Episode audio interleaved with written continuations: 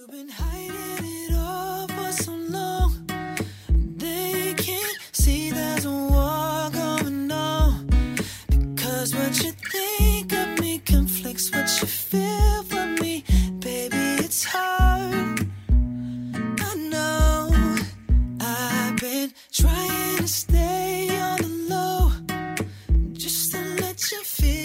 位同学，大家好，我是姚老师，欢迎来到今天这一期的英语口语每日养成每日一句 Express to Impress。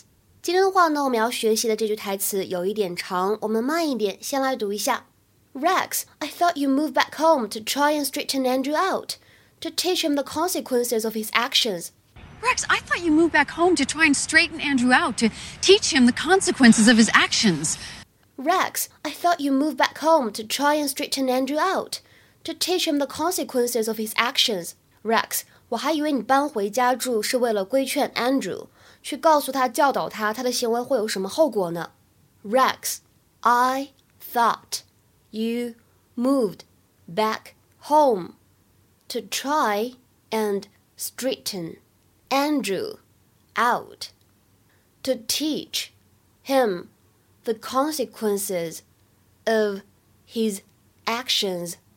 在这句话朗读过程当中呢，我们注意一下句子开头的 moved back home 当中呢，首先前面两个单词 moved back 可以有一个完全失去爆破的现象，moved back，moved back。那后面的 back 和 home 出现在一起的时候呢，可以做一个击穿爆破的处理，所以这三个单词呢连在一起可以读成 move back home，move back home。后半句话当中的 teach him 当中呢有一个击穿爆破的处理，所以大家听到的是 teach him，teach him。Rex, I thought you moved back home to try and straighten Andrew out, to teach him the consequences of his actions. What's this? Your son's urine. I'm gonna need a moment. I think Andrew has been smoking marijuana, so I want you to take this and get it tested right away. Why? Because I want you to pull him from the swim team, and I don't think you'll allow it without proof. Proof or no proof, you're not gonna take him off the team. Yes, I am. If you try, I'm gonna go to the coach and tell him to ignore you. We're not gonna screw up Andrew's future just because he sparked a doobie. I mean, come on. We've all done it. Not all of us. Rex, I thought you moved back home to try and straighten Andrew out, to teach him the consequences of his actions. I don't understand why you're fighting me on this. Because I disagree Because we're still getting divorced, and I don't have to let you push me around anymore. I never pushed you around. We always made our decisions together. No. You always make decisions, then tell me I agree. 18 years of smiling and taking it. I'm, what, what a liar I was. Thank God you're out of my life. 大家平时呢都知道，straight 表示的意思是直的，可以用来指，比如说一条直线，a straight line，或者呢可以用来指性取向。 那么 straighten 呢，其实是在它的末尾加上了 en，变成了动词，表示使什么什么变直。straighten，比如说，he straightened his tie，he straightened his tie，他捋了捋他的领带，对吧？把它弄直，这个意思。那么我们今天这个对话当中出现的 straighten somebody out 什么意思呢？在日常生活当中啊，通常来说，straighten somebody out 有两种含义。首先，第一个，也就是我们今天对话当中的这个意思，to cause someone to behave better or to have a better attitude，to reform someone，让某一个人怎么样的态度变得好一些，改造某一个人，让他表现好一点，这样的含义。那另外一种意思呢，就是 to help somebody to deal with problems or understand a confused situation，帮助某个人走出困境，或者呢帮助他理清思路。比如说，我们来看这个例句：You are terrible. Someone is going to have to straighten you out.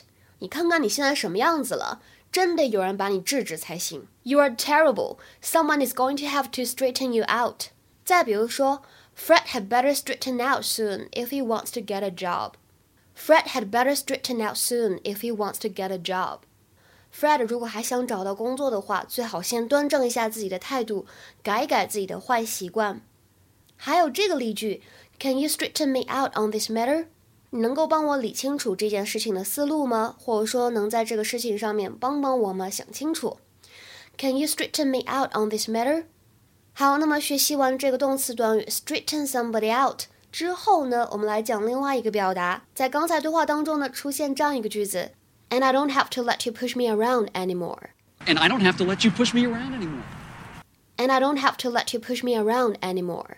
我再也不用听你颐指气使了，我再也不用妻管严了，是吧？在口语当中呢，会用到 push around 这样的动词短语，表示的就是颐指气使，用居高临下的态度命令别人，给别人呢发号施令，吆五喝六这个意思。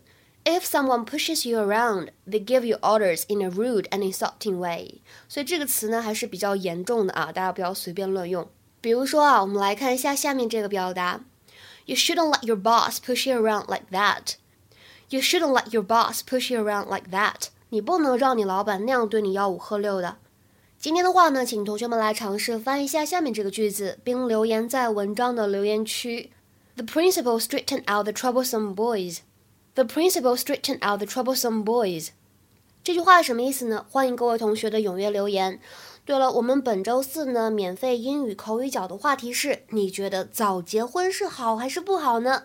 因为最近网络上面呢流行一句特别惊悚的话，叫做“二十五岁以前结婚的人，不是正在离婚，就是正在出轨”。So how do you look upon the early marriage？你是怎么看待这个问题的呢？欢迎各位同学添加我的微信 teacher 幺幺五，最后一个五呢是阿拉伯数字，前面呢全部都是小写的英语字母，一起来参与全英文的讨论吧。